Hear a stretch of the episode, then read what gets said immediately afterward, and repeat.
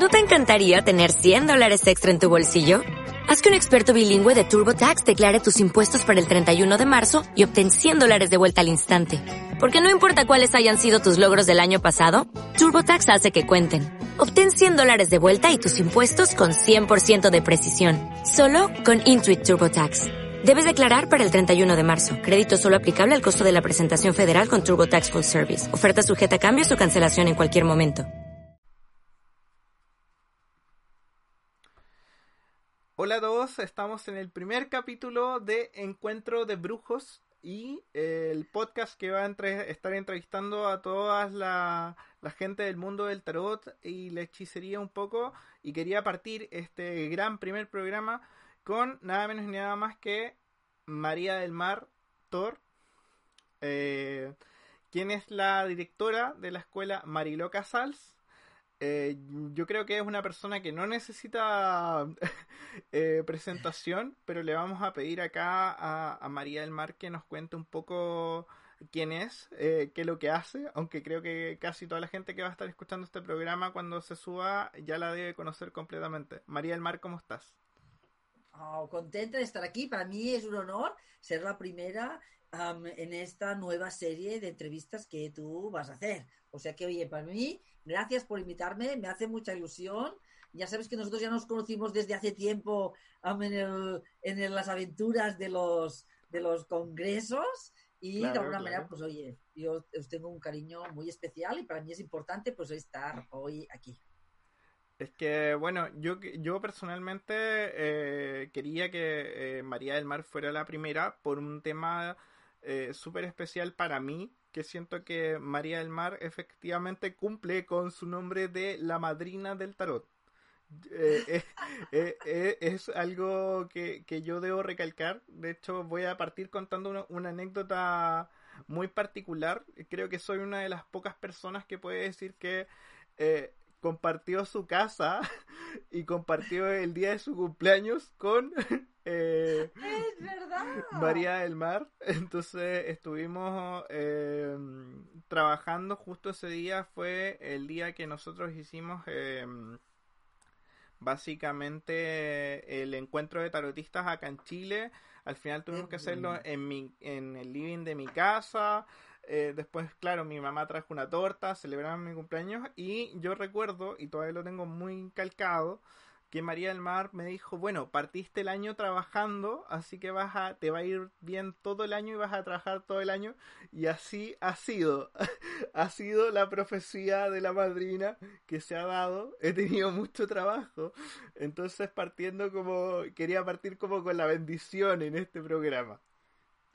Tengo todavía el vídeo porque hicimos un vídeo donde te cantábamos la canción y lo tengo guardado. Si lo has perdido, yo todavía lo tengo. Lo estoy haciendo limpieza de móvil y no, no, esto lo guardo con cariño. O sea, que lo tengo aquí por si lo necesitas. Claro, entonces, eh, ¿cómo, ¿cómo es todo esto? Yo, yo sé que eh, para ti ya es como la charla eh, constante, siempre cuentas cómo partiste, todo pero partamos con que tú vienes de un legado ya, una, una familia de, de, tarotistas, básicamente. Sí, esto tiene sus ventajas, ¿no? Mi madre ya era un tarotista, por lo tanto, para nosotros en casa, pues era normal leer las cartas, igual que mis hijos. ¿eh? Yo tengo, además de ser primero casi que me presento, porque tú dices, hay gente que te conoce, todo el mundo te conoce. No, no, no, que hay mucha gente que no me conoce, por, si acaso, seguro que hay gente que no me conoce. Yo soy Mel Martó, soy la directora de la escuela Mariló Casals, y la gente, hay gente que me dice, Mariló, Mariló, no, no, no soy Mariló. El nombre de la escuela es el nombre de mi madre, ¿eh? que se llamaba Mariló Casals. Ella falleció en el 2009 y nosotros en aquel momento decidimos que queríamos seguir poniendo que las escuelas siguiesen manteniendo eh, su nombre. Entonces, claro. de alguna manera nosotros en la familia es normal ser tarotista, pero yo te voy a contar otra anécdota. Claro, y como, como, tú, como, estamos comentando, pues mi madre era tarotista y tenía sus amigas tarotistas y astrólogas. Y hombre, sí que quizá eran un poquito modernas, un poquito diferentes a las otras mamás, porque claro, yo ya tengo 53 años y pensemos que cuando yo era jovencita, pues eran otras épocas que ahora. Y pensemos que España venía de una dictadura del general Franco que estuvo 40 años, en la cual no se podía ni aprender tarot, ni estudiar astrología, porque todos estos temas estaban prohibidos. Y entonces los pocos libros que habían se importaban de, me parece que era de México, de la editorial Kier, y la gente lo hacía escondidas. Y si te cogían estudiando tarot o astrología o practicándolo, te podían eh, arrestar por peligroso social.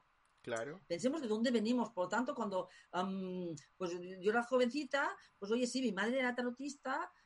y claro, las, las, otras amigas de mi madre sí que eran modernas, porque claro, las madres tradicionales iban a misa y, y eran más. claro. Claro, pero eran más o menos normales. Entonces, cuando en el 2000 nosotros decidimos crear la escuela, que este año pues hemos cumplido 20 años, pues en, en Barcelona hay una feria muy, muy importante que es la Feria Magic Internacional. Claro. Una feria que es de las más grandes del mundo, donde hay pues 300 stands y todo. Y como teníamos que montar la escuela, pues dijimos, vamos a ir a esta feria a ver cómo está el sector. Casi muero. Porque claro, yo estaba acostumbrada a las amigas de mi madre, que eran mujeres modernas, astrólogos, tarotistas, pero que eran normales, como digamos, aparentemente. Cuando yo fui a aquella feria, la gente me encontré que iban disfrazados. los stands eran con tules de terciopelo, las señoras con unos crepados, un rímel, unas túnicas, unos altares con unas gallinas y unas cosas. Yo pensé, ¿pero qué es esto? Aluciné, aluciné un montón porque no me lo podía creer. Y aquello fue muy importante porque yo creo que aquello marcó un poco lo que ha sido la escuela, ¿no?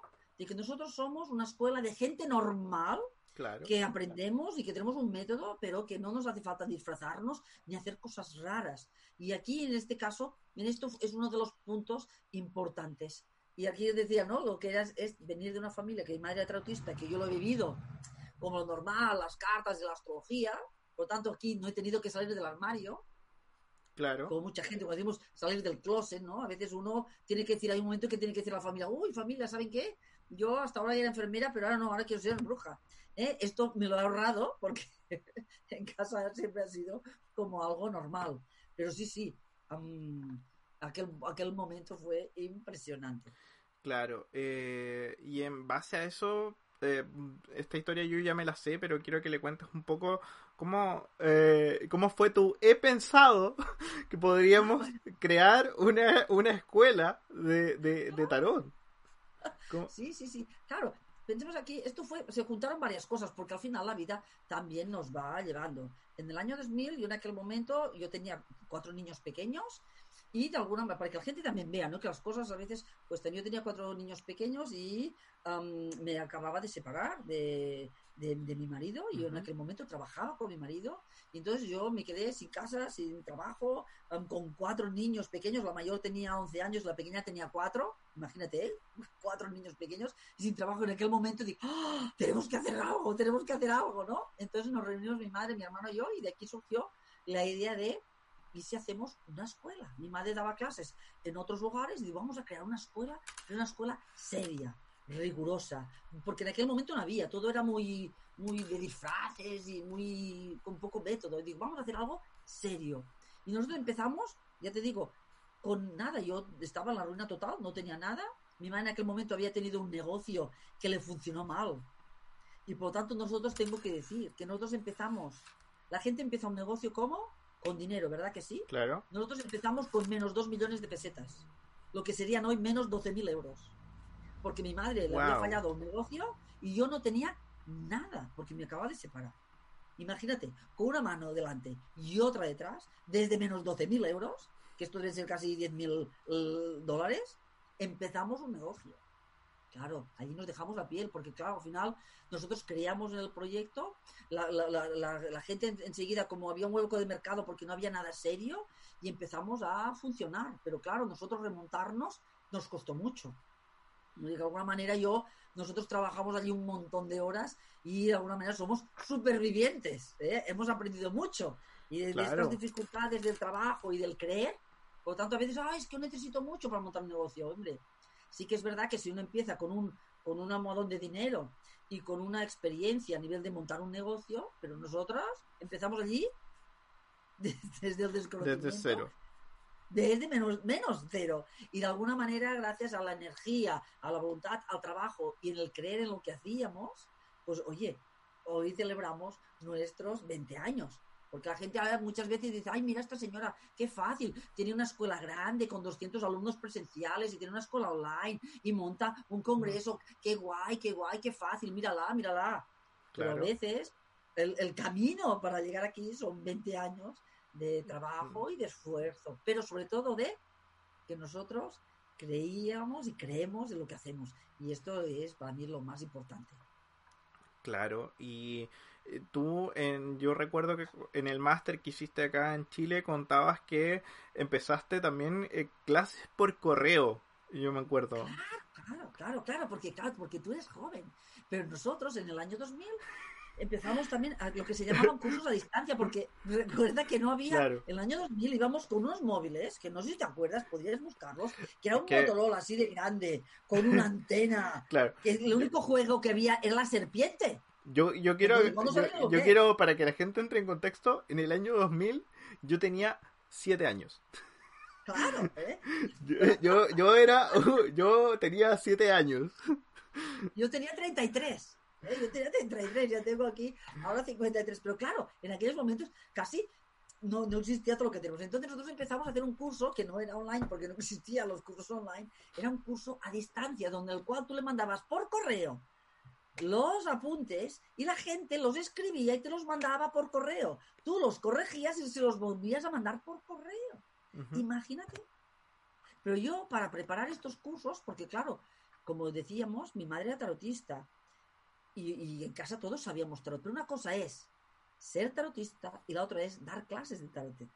Entonces yo, en aquella época, estuve tres años, tres años, ¿eh? desde, el desde el 2000 hasta el 2003, que mis hijos eran pequeñitos, yo a las 10 de la noche los acostaba y de 10 de la noche a una de la madrugada, todos los días menos el sábado, que aquel día pues con mis hijos yo hacía fiesta, ¿no? Y íbamos a dormir más tarde. Y durante tres años, de 10 de la noche a una de la madrugada, yo me preparaba las clases.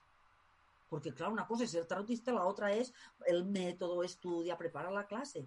Estuve estos tres años. Después sigue, seguí trabajando y haciendo lo mismo, pero ya más relajado tres años más.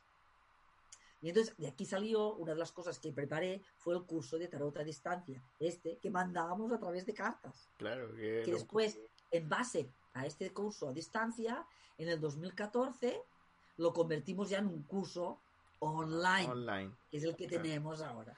Claro, es que igual eh, yo lo encuentro súper... Eres una visionaria, o sea, hay que, hay que hablarlo de esa manera, porque en realidad crearon escuela de la nada, de, no tenían mucho de dónde de dónde ver, porque por ejemplo ahora uno tiene varios ejemplos, yo también he, he visto clases online, entonces entiendo cómo funcionan, pero ser la primera en algo es difícil.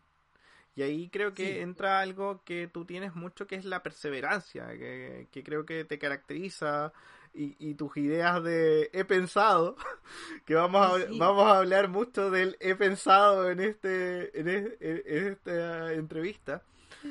Durante un año me lo prohibieron, ¿eh? Me prohibieron decir he pensado y me regalaron una libreta y me dijeron, cuando penses algo, lo apuntas aquí, pero no queremos hablar nunca más de este año, no queremos oír hablar del he pensado. Y me tenían castigada con una libreta. Y yo en mi libreta iba apuntando he pensado.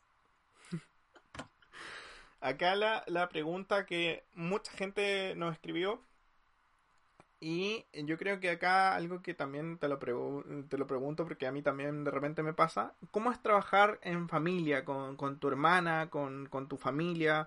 Eh, ¿Cómo es para ti? ¿Cómo, ¿Cómo lo vives tú día a día? Mira, fíjate que nosotros somos cinco hermanos y de los cinco hermanos hemos trabajado en la escuela tres, dos, no quiere decir que no toda la familia ha, ha, trabajado. Nosotros empezamos, mi madre y yo, ¿eh? las dos trabajábamos y durante los mi hermano de alguna manera nos echaba un cable, pero él tenía su propia empresa. En el 2000 nosotros creamos la escuela y en aquel mismo momento el Xavi nos ayudaba, pero él creó su propio trabajo.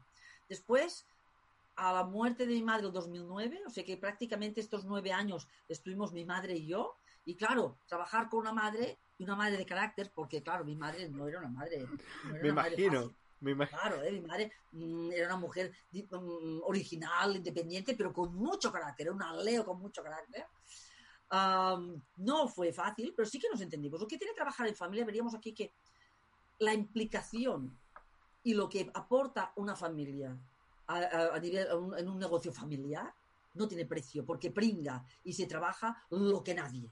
Esto es la parte. Lo que pasa es que también pues hay tensiones debido a, temas familiares que van más allá de lo que es la empresa. Entonces yo estuve trabajando sola, mi madre y yo trabajamos en, el 2009, mi madre falleció, en aquel, en, 2000, en aquel 2009 mi hermana ya entró a trabajar con nosotros, me parece que dos años después nosotros que la empresa siguió creciendo y entró Xavi, ¿eh? mi otro hermano. Y en el 2011, me parece, dos años después, mi marido, que estaba trabajando en una multinacional del sector de, la informática, pues como estaba trabajando, se fusionaron y de la fusión de las dos multinacionales era el director general y como había dos directores generales y la otra empresa más grande, se quedó sin trabajo. Y, mi marido en aquel entonces me dijo, ¿sabes qué? Como tienes el curso a distancia, ¿qué te parece si me lo vendes y yo lo gestiono? Y yo le dije, ¿cómo te voy a vender yo el curso a distancia? Hacemos otra cosa, Juan Carlos yo te contrato, tú te vienes y me lo montas dentro de la escuela. Entonces, ah, ah. acabamos trabajando en una época, Xavi, mi hermano Xavi, Elisenda, mi marido y yo, cinco personas. Pero, ¿Mm? En las ferias, cuando nosotros hacemos ferias, porque hemos hecho muchas cosas, mis hijos han venido a trabajar mm, en todo, porque cuando teníamos que hacer sobres, porque antes se mandaban, no se manda, antes, fíjate que ahora mandas mail, antes mandábamos cartas y mandábamos tres y cinco mil cartas, que tenías que doblar la carta, poner el sello, poner la etiqueta, ahí, histórica. ahí los niños en la cocina eh, timbrando. Los niños en la cocina allí, venga, que uno dobla, que el otro no sé qué, claro, es que fíjate cómo han cambiado las cosas. ¿eh? Claro. Entonces, eh, estaba todo funcionando con la escuela, negocio familiar. Bueno, Juan Carlos es un amor que te acompaña a, a, todas partes. Eh, y, pero viajemos, viajemos un poquito a lo que es eh, nueve años atrás, donde tú dijiste, he pensado que podríamos hacer un congreso. Claro, sí, sí, sí, sí, es que esto, claro. Fíjate que nosotros estábamos en hubo un momento en España en el cual se pusieron de moda los teléfonos de atención telefónica por la tele, de estos 806. Y por las noches tú ponías la tele y salían otra vez gente disfrazada, haciendo chum, chum, chum, que hacían de todo, evidencias y que te corto, que te quito, que te pongo, que decían que eran tarotistas. Y el sector estaba muy mal visto, porque tú decías que era tarotista y, y todo el mundo se pensaba que eras como la bruja piruja esta que salía en la televisión. Entonces digamos, esto no puede ser, esto no puede ser. Y de allí salió la idea, bueno, esto fue un poco hito antes, ¿sabes? Pero que te explico aquí. Salieron dos ideas. Una fue el de hacer un código ético, igual que los, los abogados tienen un código ético. Al final, nosotros, si queremos normalizarnos, tenemos que ver qué hace el sector normal. Y de alguna manera de aquí donde nosotros bebemos y inspiramos. Si yo quiero que la gente me respete y quiero parecer una persona normal, pues tengo que hacer las cosas que hace pues los sectores que están que hacen las cosas ah, los sectores que están reconocidos. Entonces yo sí mi misión y mi objetivo en la vida es que el tarot tú puedes decir soy tarotista lo puedes decir tan orgulloso como ser psicólogo. Y esta es el reto. Bueno una de estas cosas fue hacer un código ético ¿sí? Y la otra, ¿por qué no? Igual que la gente solamente ve a los frikis, sí, que están saliendo en la tele a hacer cosas raras, ¿por qué no podemos mostrar a la gente que también nos reunimos y que hay grupos de gente que hacen cosas serias? Y entonces de aquí salió un poquito la idea, pues nos reunimos y vamos a ver, vamos a hacer un congreso. Claro. Bueno, yo quiero aclarar que igual, igual nos disfrazamos, porque yo, yo que he estado en los congresos, igual he visto gente disfrazada, así que... Eh, yo me acuerdo que cuando me vi disfrazada de sacerdotisa casi me muero, ¿eh? Entonces, claro. Pero como el eh, cariño, pero era dentro, una cosa es dentro del entorno, dentro, una cosa es que tú te disfraces con respeto y, haciendo lo que toca, la otra es que te disfraces para hacer el payaso. claro pero eh, dentro de esto de, los congresos, que es muy bonito, eh, de hecho invitamos a toda la gente que esté escuchando este programa, si usted nunca ha ido a un congreso, por favor, dése la oportunidad porque es algo muy bonito, muy bello, nos reunimos, ya, ya somos amigos, esperamos estas fechas como para juntarnos, reírnos, eh, pero claro, también es el el primer congreso y luego de la noche, o no sé si de la noche a la mañana, pero pasaron un par de años y de repente de un día para otro eres la madrina de, la red internacional de, congresos. Entonces, ¿cómo es ese proceso para ti? Eh, pero más allá de cómo, cómo lo viviste o cómo lo sientes a día de hoy, ¿qué sientes que seas prácticamente un, un ícono dentro de, de, la red de congreso? Claro, yo como, fíjate que al final la vida también nos va poniendo cosas delante, ¿no? Nosotros cuando hicimos el primer congreso pensamos, fíjate, dijo, igual no tendremos material para hacer un segundo congreso. Porque no, no, no nos imaginábamos que hubiese, yo que sé, en aquel momento dijimos, bueno, si no hacemos uno, primero lo hicimos de un día. Claro, pues no sabíamos. Y dije, bueno, y vamos a preguntar aquí, preguntamos a aquella gente que nosotros conocíamos si querrían venir a un congreso, porque la idea era, pero faltaba. O sea que aquel primer, el primer congreso funcionó. Y cuando ya llevábamos, me parece, el tercero o cuarto, no me acuerdo, pues oye, invitamos a Jorge Luis Serrano de México hacer uh, una ponencia. Entonces ya, ya, ya, vimos que sí que ponía, fue muy bien aceptado, entonces ya vimos que le podíamos dar continuidad cada año. Y Jorge Luis Serrano es de México. Y cuando vino al Congreso, le gustó tanto el Congreso que dijo, hoy, Mar del Mar, me gustaría hacer un Congreso en México. ¿Te gustaría, porque no, te gustaría ser la madrina? Yo que me dio es que soy Capricornio y aquí me parte constante, perseverante, ¿eh? pero tengo un ascendente Sagitario. Y claro. dije, ah", yo dije, sin preguntar a nadie, y tanto, y tanto, yo soy la madrina. ¿Y, ¿y vendrías? Bueno, y tanto. Pero fíjate que la primera vez que vi a México, yo hasta hice testamento. Porque claro, las noticias que uno lee de México, que te secuestraban, que te asesinaban, yo dije, uy, uy, yo me voy porque me apasiona esto, pero con pero por si acaso... por si acaso de que... Bueno, bueno, yo tengo aquí una infidencia, yo cada vez que viajo, tengo un testamento preparado que lo voy editando cada vez que viajo. Eh, eh, es algo mío personal. esto es porque era algo pues que, yo no, no, había planteado, ¿no? Que, y después vi que, oye, ahora voy a México y me encanta, ya nunca más. Fue aquel momento de dar este paso, ¿no? Que aunque yo veía que podía pasar algo, las ganas que yo tenía em, eran de poder ir allí a México. Y realmente el congreso fue un congreso muy lindo. y mientras estábamos en el Congreso de México, yo con el Facebook, claro, publicando y publicando, y me escribe Mines Pernucci una argentina me dice, ¡ay! Me encantaría, qué lindo, qué lindo. Me encantaría poder hacer un congreso en, en Argentina. María Mar sería la madrina. Y yo dije, ¡wala! Claro. Pues sí, yo soy la madrina y al año siguiente nos fuimos a, Argentina. Argentina. Fíjate, y al final, y después las cosas pasó lo mismo. Lucrecia de Ecuador y al final, pues oye, ¿y de qué se trata ser la madrina? ¿Eh? al final la madrina es que pues hoy quedas nosotros que teníamos la experiencia aportamos la experiencia, el cariño, las orientaciones y todo aquello que hace falta, que al final todos nos movemos para una finalidad que es el amor a tarot.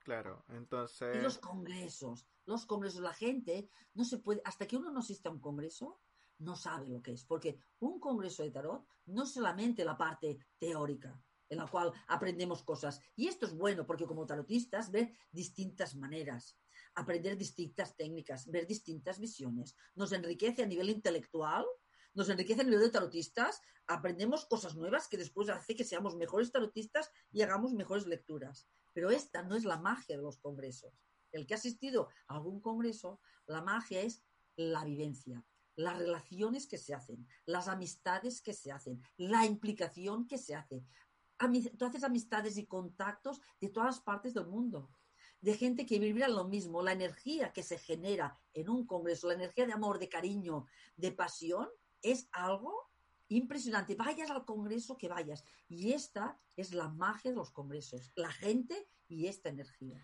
Yo recuerdo eh, con mucho cariño el año pasado que estuvimos en, España, eh, una mesa que éramos alrededor de 10 personas en la que tú estabas. Estábamos almorzando eh, en Madrid. Y recuerdo dos cosas muy, muy interesantes que me pasaron ese día. La primera fue que tú me apuntaste y me dijiste así como lo que tú haces está muy bien. y yo me sentí así como, eh, me sentí como increíble, o sea, como alguien de España, del otro lado del charco, me está diciendo a mí, un simple humano mortal, que estoy haciendo las cosas muy bien. Y lo segundo es que recuerdo que nos sacamos una foto y eh, recuerdo que mucha gente me escribía, es la de los videos, la, la, es la, es la chica de los videos, yo la he visto, ¡ay, qué genial! Mándale saludos desde Chile. Entonces también, eh, por eso te digo, tú no te has dado cuenta, pero eres un icono eh, en, en, cierta manera para los tarotistas. Eres como efectivamente una madrina. Yo creo, yo creo que el personaje te lo has tomado como, como bien a pecho.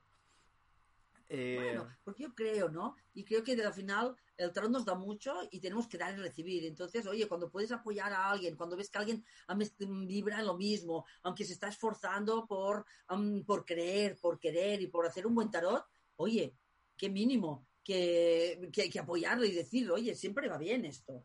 Igual que si en algún momento hay alguien que dice, oye, um, también en algún momento digo, hombre, yo creo que esto no es la mejor manera de tratar al tarot, ¿eh? Igual que digo una cosa Oye, tú, no, yo soy mayor y esto es lo que tiene la edad. Claro. Que cuando uno es mayor, según qué cosas ya las puede decir. Bien dichas, pero ya las puedes Pero decir. ya las puedes, te da cierto grado. Eh, y ahora vamos a un momento que creo que fue súper... Eh, quiero que nos cuentes más o menos cómo fue, porque eh, para mí fue, fue súper impactante, que es lo vivido este año.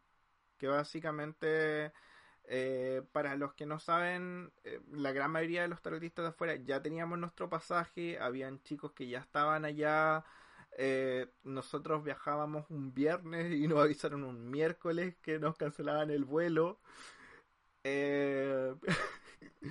Yo, yo, quiero contar una infidencia acá también, mía personal, que yo una, un, una semana antes del vuelo me llama una amiga que lee registros acá chicos y me dice, Marco, me acaba de llegar una información y tú no viajas. Y yo quedé así como...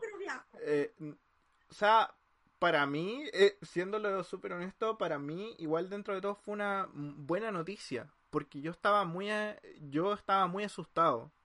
Pero yo sabía que tenía que cumplir y todo, entonces yo iba a ir y todo, pero yo personalmente eh, porque yo como que algo me sonaba en la cabeza que podía como como algo estaba pasando mal acá y, y, bueno llega el momento en donde todos empezamos a decir eh, no viajo no puedo viajar eh, Magdalena que es eh, amiga nuestra eh, se queda varada en, en España en Londres me parece que en, estaba, en, ¿no? en Estaba Londres, Londres. claro se queda varada en Londres entonces, pero ¿cómo lo vivieron ustedes? ¿Cómo, cómo empezó todo esto? Que, que que bueno, ahora, no, ahora nos tiene en positivo, nos tiene acá en cuarentena hablando. Claro, ahora estamos aquí en positivo. Yo tengo que decir que fue muy duro. Fue realmente duro porque primero, nosotros, claro, habíamos cambiado de hotel, teníamos un hotel pedido para 300 personas, un hotel de primera categoría, o sea que habíamos hecho una inversión económica más que nosotros un congreso, nosotros estamos un año preparando un congreso.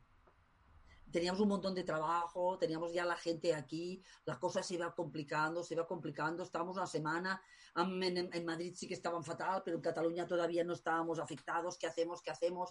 El estrés fue, fue muy duro, pero hubo un momento en el cual yo dije, Eli, lo vamos a anular. Esto sí, lo anulamos. Porque él dice, no, no, si esto no se hace, no sé. Digo, no, se acabó. Esto lo. Y nosotros cancelamos. Yo tengo que decir que yo, de aquel estrés, me puse enferma. De tener que cancelar, los, de tener que decir a la gente que no, la gente que estaba aquí, que cancelar el hotel. Para mí fue demasiado y empecé, y estuve una semana en cama. ¿Mm? No solamente esto, que nosotros tuvimos que cerrar el congreso, ¿sí? Con todo lo que esto implicaba, y además tuvimos que cerrar la escuela. Y nosotros cerrábamos la escuela una semana y la semana siguiente estábamos haciendo los cursos online. Los 200 alumnos que nosotros teníamos, pásalos a online. Y claro, tenéis que hacer, eh, nosotros tenemos que enseñar a la gente, buscar, buscamos dos plataformas, ensayando con las plataformas, para no, y en este caso para mí, que yo ya tengo una edad y que no, lo mío, la tecnología, pues también me cuesta. Bueno, esto pasaron ya dos semanas, pero la que más o menos tenía los cursos pensados, nosotros habíamos dicho, no, no, el Congreso lo único que haremos es se grabarán las ponencias y se mandarán. Pero a la, mínima que ya tuve los cursos arreglados, a mí me quedó la espina del Congreso. Y yo pensaba, es que no puede ser, ¿sabes? Aquel que es el no dormir, no puede ser. El Congreso no puede cerrarse con esta energía, porque no es la que nos representa. Entonces, un día dije, ¿sabes qué? Mi marido me dijo, ¿sabes qué? Haremos un Zoom y grabaremos las y grabaremos a los ponentes, porque había ponentes que tenían dificultad para mandarnos la grabación. Y cuando mi marido dijo esto, dije, ¡Oh! He pensado. Ya está, lo tengo. Vamos a hacer el congreso online, donde pasen aquí muchas cosas. Claro, en este caso yo se lo dije a la Eli. Eli, he pensado que vamos a hacer esto. Eh, mi hermana cogió un rebote que estuvo un día sin hablarme. Claro, eh, sin hablarme. Pero yo lo veía. Yo tenía yo lo veía, lo ¿sabes lo que En la cabeza lo tengo, yo lo veo. Y esto se puede hacer y esto podríamos hacerlo. Claro, mi hermana después al día siguiente, claro, estuvimos hablando, al final la, también lo, vio y entonces nos pusimos a trabajar. Entonces nosotros estuvimos, no sé si fueron 10 días. Tiempo récord.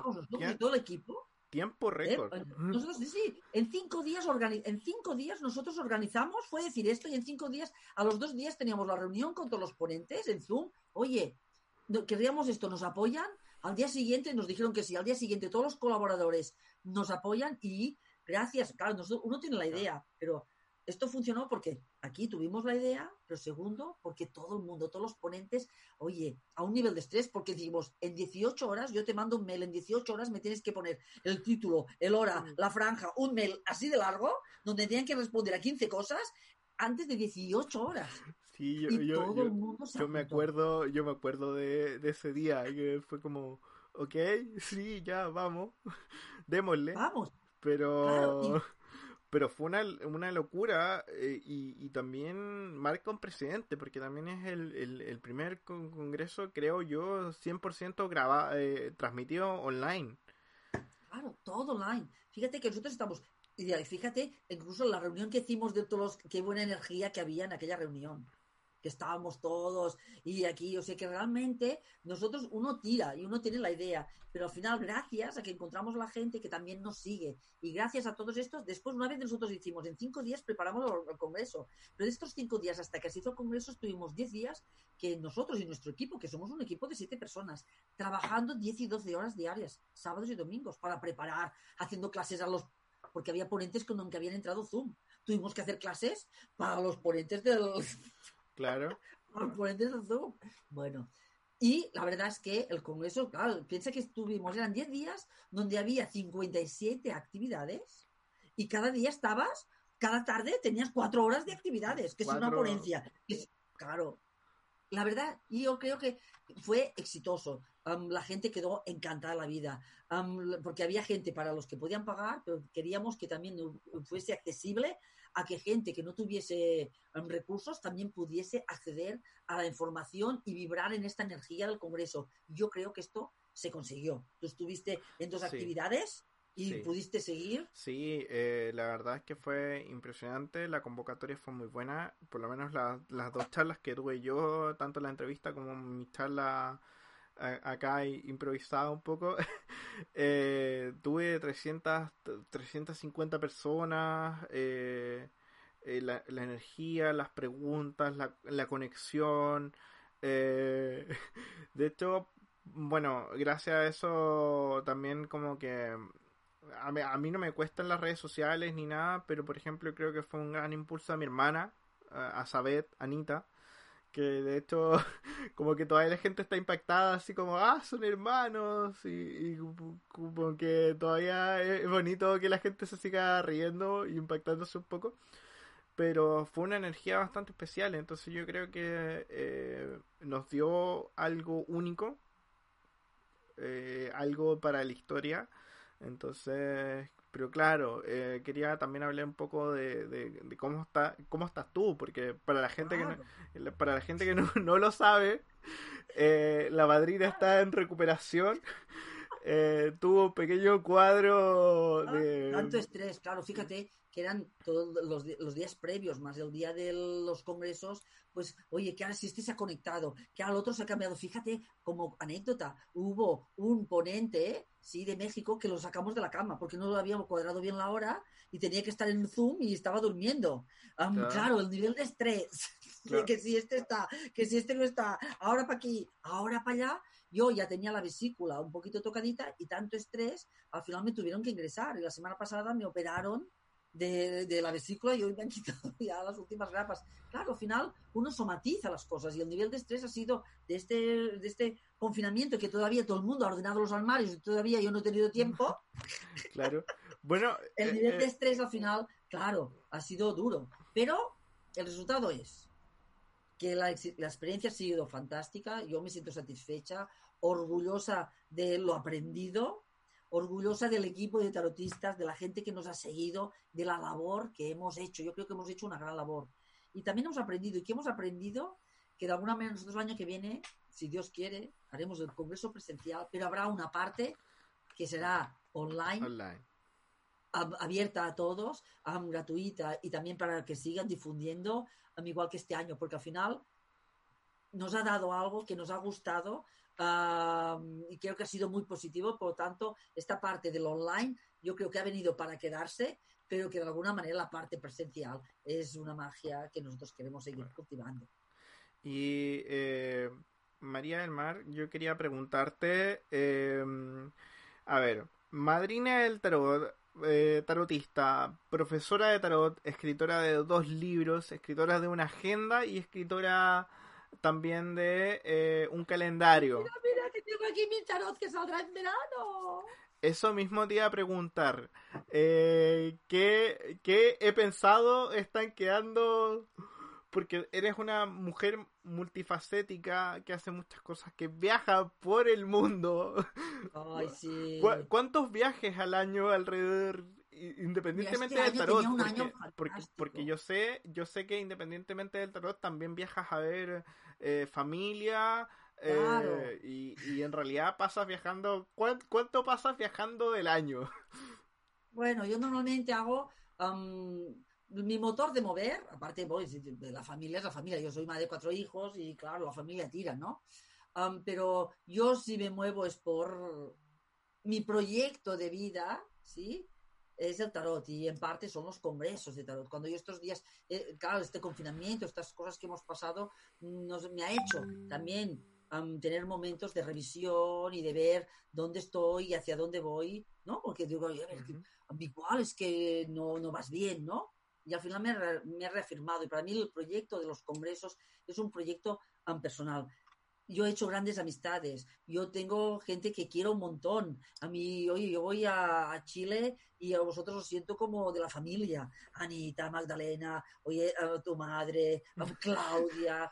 claro, yo me enamoro de la gente y cuando voy a Argentina tengo a Mines y tengo a Gabriela y tengo a Jimena y a Lidia. y para mí son parte de mi familia del tarot y por lo tanto para mí poder viajar y, conocer a la gente, implicarme, o cuando yo voy a, México, oye, y estar aquí a Mili Portilla, con Susan, con Jorge Luis, claro. es mi otra familia y por lo tanto para mí viajar me permite disfrutar de mi pasión, me permite conocer a la gente, a gente que vibra y que forma, yo los, yo los quiero y de alguna manera mm, esto es lo que a mí me, este es mi motor.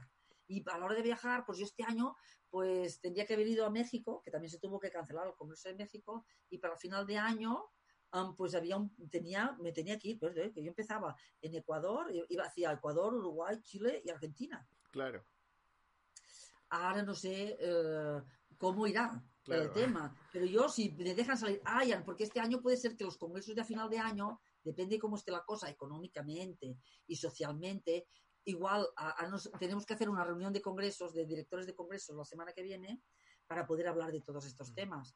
Pero igual, ni que los congresos eh, se tengan que hacer o se decida hacerlos online, por poco que pueda, por poco que pueda, ¿eh? si, si los abuelos vuelan y se puede mm. viajar, y que no haya congreso, yo a Chile y Argentina me voy.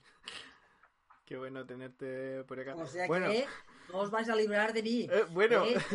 tampoco tú de nosotros, porque nosotros tenemos, tenemos todavía el billete de avión no, no, no nos devolvieron, todavía tenemos que canjearlo porque no nos devolvieron el dinero, nos dijeron que podíamos canjearlo por otro vuelo. Entonces estamos esperando ahí a ver qué pasa. Pero lo que a lo que iba es que, como estábamos comentando, tienes dos libros, una agenda, em, un calendario. Eh, ¿qué, te, ¿Qué te queda por hacer? Bueno, me mostraste ahí algo, una primicia. aquí saldrá el, mi nuevo tarot. Yo quería, claro, ya sabes que a mí lo que me gusta, hay muchos tipos de tarotistas. El tarotista que investiga, el tarotista que es historiador, el tarotista que él mira la parte artística, está el tarotista que da clases, el tarotista que le gusta las consultas. Yo, a mí me encanta la interpretación y me encanta enseñar. Yo donde me lo paso bien es enseñando y por esto mis libros son pedagógicos porque a mí me gusta enseñar y esto es lo que yo plasmo, 20 años enseñando tarot, pues esto es lo que plasmo. Entonces, cuando yo quería hacer un tarot, quiero hacer un tarot que facilite la interpretación. claro, no puedo despertar los secretos porque no me de, la editorial no me lo permite. Entonces he, empezado con los 22 arcanos mayores, que son los 22 arcanos mayores de, te enseñaré una carta, ¿no? Un truquito, por ejemplo, ¿no? Los 22 arcanos mayores y de alguna manera para que es un Marsella, pero he añadido, o sea que es la misma, los colores y respetando el Marsella, pero de alguna manera he añadido cosas. Las hojas del suelo representan el movimiento, cómo se mueven, fíjate el movimiento inestable, he añadido pues estos pajaritos, he añadido algunos o algunos truquillos, por ejemplo, mira, que te enseño otra carta para que veas aquí, ¿no? El mago, el mago. La carta, mira, aquí tenemos, por ejemplo, la carta del ermitaño, ya que ahora estamos, me estoy haciendo amiga. Fíjate que su movimiento nos va a hablar un movimiento lento y tranquilo. Como es una carta kármica, en la mano le he puesto una nubecita, porque te acuerdes que es una carta kármica. Aquí hay una estrella a una rosa de los vientos, porque esta carta también nos habla de las estaciones del año, que es el otoño. Por lo tanto, he añadido unas cuantas cosas y algunos truquillos que cuando juntamos las cartas las unas con las otras nos facilitan el aprendizaje. Ya, muy bien. Ah, Entonces, ese es uno de tus últimos he pensado. ¿O hay algo, ah, hay algo, hay algo más que quede ahí en esos he pensado como para más adelante, algo que te gustaría como todavía realizar? Sí estoy aquí, yo me he propuesto, porque es un tema que hace tiempo que tengo pendiente, es escribir mi tercer libro sobre la lectura de las 22 cartas. Que es el tema que tengo, que tenía pendiente, pero como no tenía tiempo, ahora que parece que las cosas, ya no tengo congreso, ya he recuperado y tengo las clases, pues dedicar una o dos mañanas a la semana a poder hacer este, este tercer libro de la lectura de las 22 cartas. Mm. Muy bueno, algunas cosillas más, y algunas cosillas más. Pero bueno, yo siempre tengo muchas cosas en la cabeza, de estas cosas que están en la cabeza las tengo que dejar reposar, y hay algunas que se mantienen y otras que, porque, y otras que, mm, que se van, que dices, no, no, esto no acaba de cuajar. Claro. Em, vamos a revisar un poco las preguntas que nos dejaron los chicos, que dejé ahí para, para ver si ¿Qué, qué, qué, qué consejo nos podías dar? Eh, em, mira, acá hay una pregunta interesante que acabo de leer. ¿Cuándo sale tu mazo? hablando sin sincronía. ¿Cuándo sale Claro, en un principio, ahora saldrá una edición limitada que saldrá en verano. ¿eh? Tenía que haber salido en mayo, pero saldrá un poquito más tarde por todos estos retrasos, porque la editorial um, trabaja a media jornada. Entonces, saldrá una edición limitada um, de 250, que esta se, está, se hará la, hacia la editorial y se hará en España. Pero después haremos ya la, la tirada grande, ¿sí? Que va con un libro explicativo y con toda una serie de gadgets, que esta sí que ya se manda a la China o a India, no sé dónde manda, esta ya son tiradas de 3.000 y 4.000, que es la que se distribuye en todas las librerías, que se distribuye en Chile, en México y en Argentina, allí donde hay libros de obelisco. ¿eh? Entonces, y esto sí que ya saldría para el año que viene. Acá hay otra pregunta que, la encuentro muy interesante. ¿Qué crees que fue o, o qué crees que es lo más importante que te dejó tu madre? Como la gran enseñanza o algo que, que tú digas, eh, mi madre me dejó eh, ese legado? Bueno, yo creo que lo, más grande es el dignificar el tarot, ¿no? Mi madre, de alguna manera, en aquellos, aquellos momentos, ella fue la que dio frescura al tarot. El tarot lo puede hacer cualquier persona y se puede, uno puede tener sentido del humor con el tarot y de alguna manera es esta parte de querer hacer las cosas con seriedad. Porque mi madre sí que era muy de la broma, pero era muy seria cuando hacía las cosas. Yo creo que este legado, aparte de, todo, todo el bagaje y todo lo que aprendí de ella, yo creo que es lo más importante. Y con eso ya vamos a ir cerrando un poquito esta entrevista que no sé cuánto llevamos, pero yo hablaría con la madrina durante horas. Eh, María del Mar, eh, quiero cerrar un poco con, dos cosillas. La primera es eh, que me gustaría que nominaras para este tipo de entrevistas una o dos, incluso hasta tres personas que tú dijeras tienen que ser entrevistadas por Marco, Marco Tarot, Tarot Express.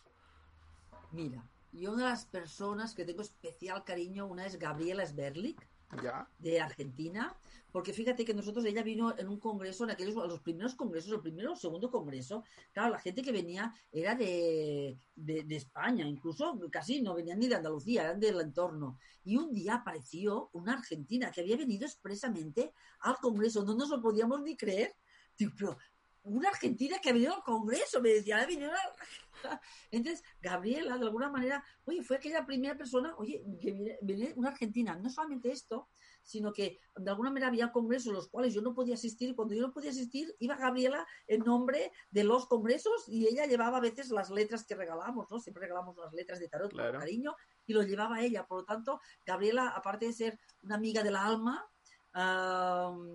a la cual yo quiero un montón y es una gran tarotista, pero también tiene esta parte de esta entrega y de este amor por los congresos. Yo nominaría a, a, Gabriela de Argentina.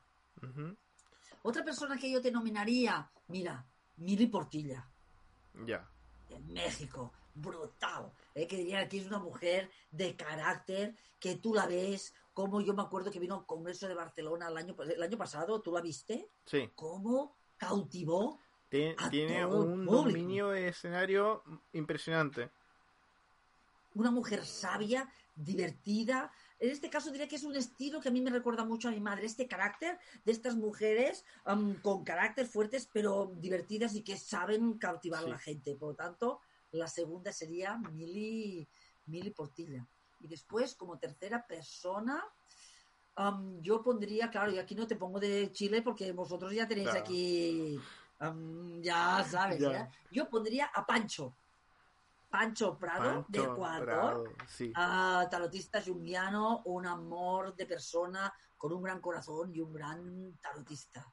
Yo sería aquí para poner personas distintos perfiles, todos ellos son muy diferentes, yo creo que pueden aportar y podrían enriquecer mucho las charlas. Qué bueno, qué bueno. Y como última, eh, como última pregunta, que es como ya un clásico que yo creo que lo instauró un poco las entrevistas de, mm, de Eli, pero básicamente, ¿qué es para ti el tarot? O, básicamente, eh, si yo te digo tarot, para ti, ¿qué es? Es mi vida. Muy bien.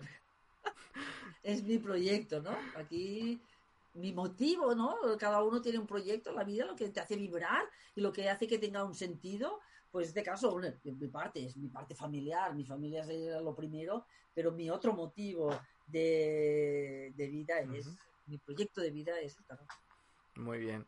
Entonces con eso, ya luego de un rato ya terminamos la entrevista.